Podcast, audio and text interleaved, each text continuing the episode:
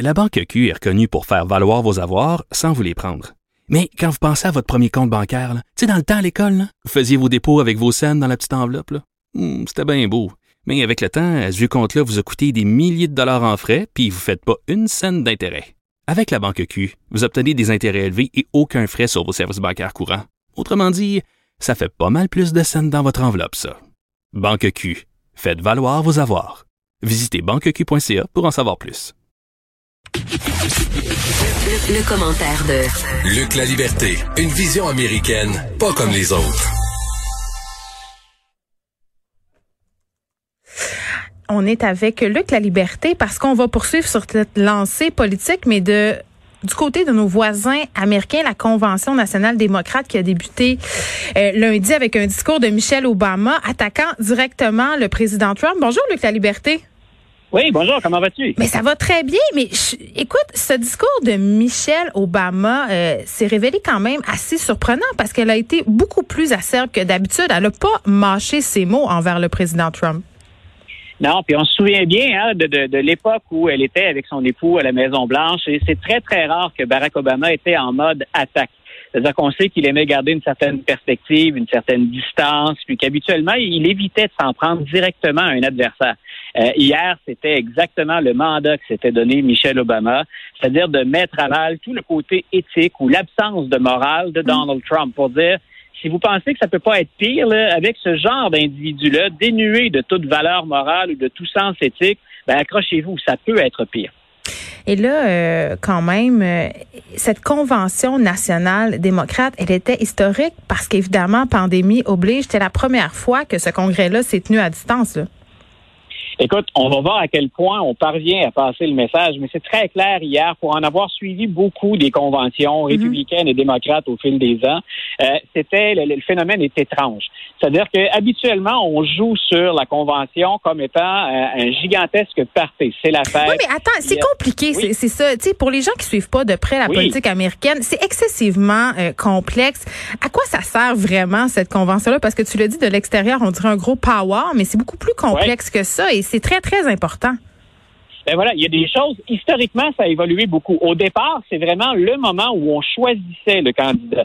Donc, mais depuis les années 60, 70, le candidat avec le système des primaires et des caucus, et tu as bien raison de souligner que c'est complexe, Oui. la convention, c'est devenu le moment, c'est le parti où on reconnaît officiellement la candidature de l'individu qui a été retenu. Donc, avant, on choisissait vraiment pendant ces quatre journées-là, on négociait ferme. Avec le temps, c'est devenu un parti pour dire, voici, on se laisse trois ou quatre jours pour vous présenter notre candidat, ses forces, ses qualités, puis on le fait sans le filtre des médias. C'est-à-dire qu'un peu comme hier, pendant deux heures, ben, il y a eu euh, très, très peu d'interruptions ou de pauses. Il y a personne qui vient livrer le message à la place des candidats. Chacun était libre de présenter ça comme on le voulait ou de passer le message directement sans intervention d'un journaliste ou d'un animateur. Donc, dans ton livre à toi, ça fonctionne bien cette première euh, et on l'espère dernière congrès, euh, cette dernière fois à distance là. Ben, c'est-à-dire que moi, j'ai hâte de voir ce qui manquait hier, puis en même temps, comme on est en période de pandémie, puis en période de crise économique, Ouais. c'était c'était peut-être mieux d'éviter la, la formule du gros party ou de la fête, c'était moins approprié. En même temps, habituellement, les orateurs, les oratrices se nourrissent de l'énergie de la foule. Et ces gens-là, ils sont là pour manifester positivement. Alors hier, bien entendu, ben, il manquait ça. Ça faisait un peu infopub ou téléthon, là, même si les comparaisons sont plus ou moins adéquates, mais ça donnait un peu cette impression-là. Une série de un beau montage. Euh, écoute, la, la mise en scène était correcte, les messages étaient corrects, c'était léché comme image, mais on n'avait pas cette énergie-là. Ouais, ça Donc, se pas passe la- pas. Voilà, donc on ne Hum. peut pas transmettre ça non plus aux électeurs. On ne pouvait pas montrer l'enthousiasme d'une foule, par exemple, pour Michelle Obama. faut se fier qu'il y a des gens à l'écoute et qu'elle est parvenue à les toucher parce qu'elle est, soyons honnêtes, une excellente communicatrice. Oui, puis il y a quand même eu un moment très touchant là, je pense euh, au discours de cette euh, de cette femme, la fille d'un homme qui a perdu la vie à cause de la Ouais. Covid-19 et qui a blâmé aussi directement le président Trump. Voilà, et ça, ça c'est un élément qui est très intéressant parce que euh, quand on veut jouer, j'étais en train de dire, il manque l'émotion de la foule. Ça a été un des moments les plus émotifs et on s'est servi de l'émotion pour dire, ben sa seule condition préexistante, hein, sa seule condition finalement, elle n'était pas médicale. Cet homme-là, mon père, est mort d'avoir fait confiance à Donald Trump et il l'a regretté et il l'a dit avant sa mort. Donc, le message était très, très, très fort parce que dans les sondages, si on fait encore confiance au président Trump pour mener l'économie, c'est très clair qu'on déplore son attitude et sa gestion de la, pandémie ou de la COVID-19. Donc, hier, c'était un point très fort parce que c'était pas une politicienne qui l'a marqué, c'était pas un politicien, c'est une Américaine, c'est la fille d'un partisan de Donald Trump qui est venu dire, ben, ce leadership dont il se vante, M. Trump, ben, il n'y a pas eu recours ou il a fait défaut de la crise. Oui, puis Michelle Obama a carrément dit qu'il était mauvais pour les États-Unis, Donald Trump.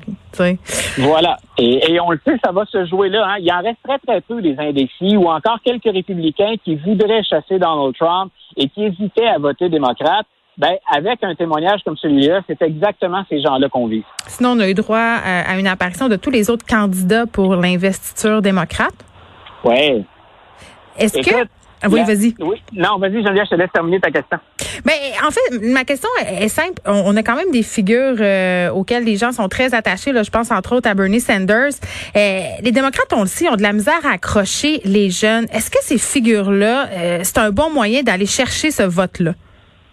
Hier, c'était délicat comme exercice parce qu'il faut, faut, faut, dire qu'il y a trois autres soirées aussi pour combler les, les, les autres, soit les lacunes ou soit passer un message un peu plus large.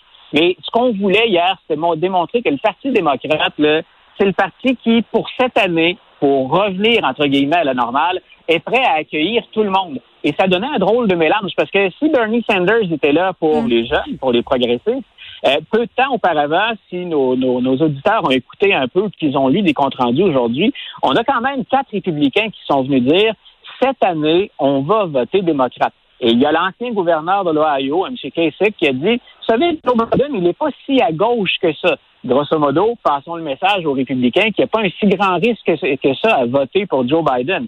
Mais hmm. quand on fait intervenir Bernie Sanders tout de suite après ce message-là, ben là, on se trouve à se contredire. On a ce que les Américains considèrent l'extrême gauche qui intervient après un républicain qui dit, pour cette fois-ci, ben écoutez, je fais confiance aux démocrates.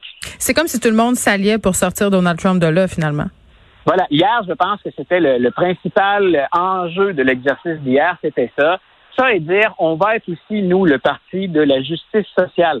Et c'était très évident dans les intervenants puis dans les scènes qu'on nous a montrées, aussi dans les quelques vidéos ou les extraits, qu'on allait jouer sur la question raciale, sur le, racisme, sur la discrimination et sur les inégalités. Donc, hier, c'était les, deux grands enjeux, c'est écouter pour sortir Trump et retrouver un peu de, de normalité aux États-Unis voter démocrate et on va s'assurer en même temps euh, d'éliminer les inégalités. Est-ce qu'on leur fait confiance? Est-ce que ça a été convaincant? On va le voir. Mais en gros, c'est le message qu'on passait hier. Mais euh, dans le reste des États-Unis, euh, Luc, la cote d'amour de Donald Trump, elle en est où en ce moment? C'est parce que je pense qu'ils ont pas mal un peu déchanté, les Américains. Là, ils voient bien là, que statistiquement, ça se passe pas bien. En Floride, c'est un véritable hécatombe un peu partout. le virus est virulent, se propage. Écoute, la, situation pour M. Trump, elle est toujours étonnante. C'est toujours intéressant de le suivre parce que c'est clair qu'il y a une majorité d'Américains qui ne l'aiment pas, qui ne lui font pas confiance et qui lui reprochent la gestion de la COVID. En même temps, si on considère le nombre de morts, si on considère la crise économique et si on considère les nombreuses manifestations puis les quelques scandales qui sont sortis, sa cote d'appui, elle est quand même remarquablement stable. C'est-à-dire que même C'est ça que je comprends pas. Je comprends pas.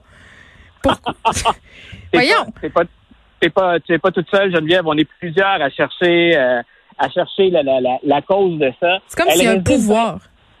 Oui, mais elle réside quand même dans, parce qu'il y a beaucoup de républicains qui vont voter pour Donald Trump cette année.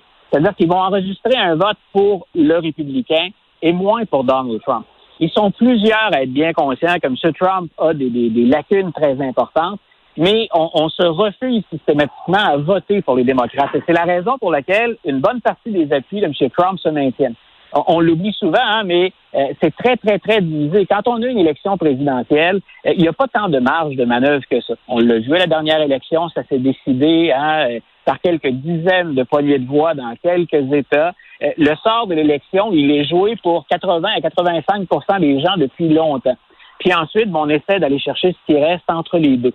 Donc, ça explique pourquoi, en tout cas, c'est une partie de la réponse, pourquoi M. Trump demeure malgré tout assez populaire, même si les choses vont particulièrement mal. Alex, je veux qu'on se parle un peu euh, d'Andrew Cuomo, euh, qui est gouverneur de New York, qui a été très, très, très présent depuis le début de la COVID-19. Il y a beaucoup de personnes qui le voient comme le prochain candidat démocrate euh, en 2024 si Biden perd ou fait pas plus qu'un mandat. T'en penses quoi, toi?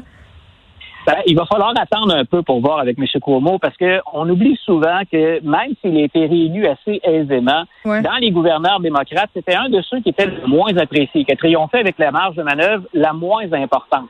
C'est-à-dire que donc, il est assez impopulaire finalement, même s'il est gouverneur. Là où on a trouvé des qualités de leader, un caractère plus humain que chez le président américain, ça a été pendant la gestion de la COVID. C'est ce qui l'a révélé comme un meneur potentiel. Donc, est-ce que l'effet, appelons ça comme ça, c'est un peu triste, mais est-ce que l'effet COVID va durer au-delà finalement de la pandémie? Est-ce que dans trois ans ou dans quatre ans, sa cote va s'être maintenue? Il a été à la hauteur jusqu'à maintenant pour la gestion. il a reconnu quelques failles, mais écoute, comme c'est le cas chez nous, on navigue à l'aveugle bien souvent avec la COVID-19. On apprend à connaître le virus au fur et à mesure qu'on vit avec. Donc, attendons un peu. Il a la cote actuellement. Hein, c'est un leader, il est déterminé, il a l'air sûr de lui, mais en même temps, il est humain. Ce sont deux qualités qu'on cherche chez un meneur. Mais il faudrait surtout pas oublier que depuis des années, il était au cœur de plusieurs controverses. Il faudrait voir si ça ne reviendra pas le hanter une fois que la pandémie sera, soit-on là, derrière nous. En terminant, à quoi tu t'attends pour les prochaines semaines? Parce que là, la course, ça va être très, très vite. Ouais. Ça va être intéressant de voir. Moi, je vais suivre, bien entendu, les trois prochains jours de la Convention démocrate, mais j'ai hâte de voir la réponse républicaine. Les conventions, pour être honnête, ça ne règle pas tout. Les démocrates en avaient eu une bien meilleure que celle des républicains la dernière fois. Ça n'a pas empêché Donald Trump de triompher. Mais j'ai hâte quand même de voir cette réponse-là. On a reproché beaucoup de choses à M. Trump. Que va-t-il répondre? Parce que les critiques sont euh, fondées, elles sont appuyées sur des faits, euh, puis le président ne peut pas les ignorer totalement. Ensuite, ben écoute, ensuite, attendons-nous à tous les coups sont permis. C'est le cas pour la majorité des campagnes présidentielles avec quelqu'un comme M. Trump qui ne retient aucun argument, aucun qualificatif, puis qui ne se prive de rien quand vient le temps d'étirer un peu les prérogatives qui reviennent au président américain. Moi, je m'attends à un véritable feu d'artifice d'ici au 3 novembre. Luc La Liberté, merci. On aura l'occasion de s'en reparler, j'en suis certaine. En attendant, on continue à te lire dans le journal de Montréal. Merci beaucoup. Bonne fin de journée, Geneviève. Bonne fin de journée.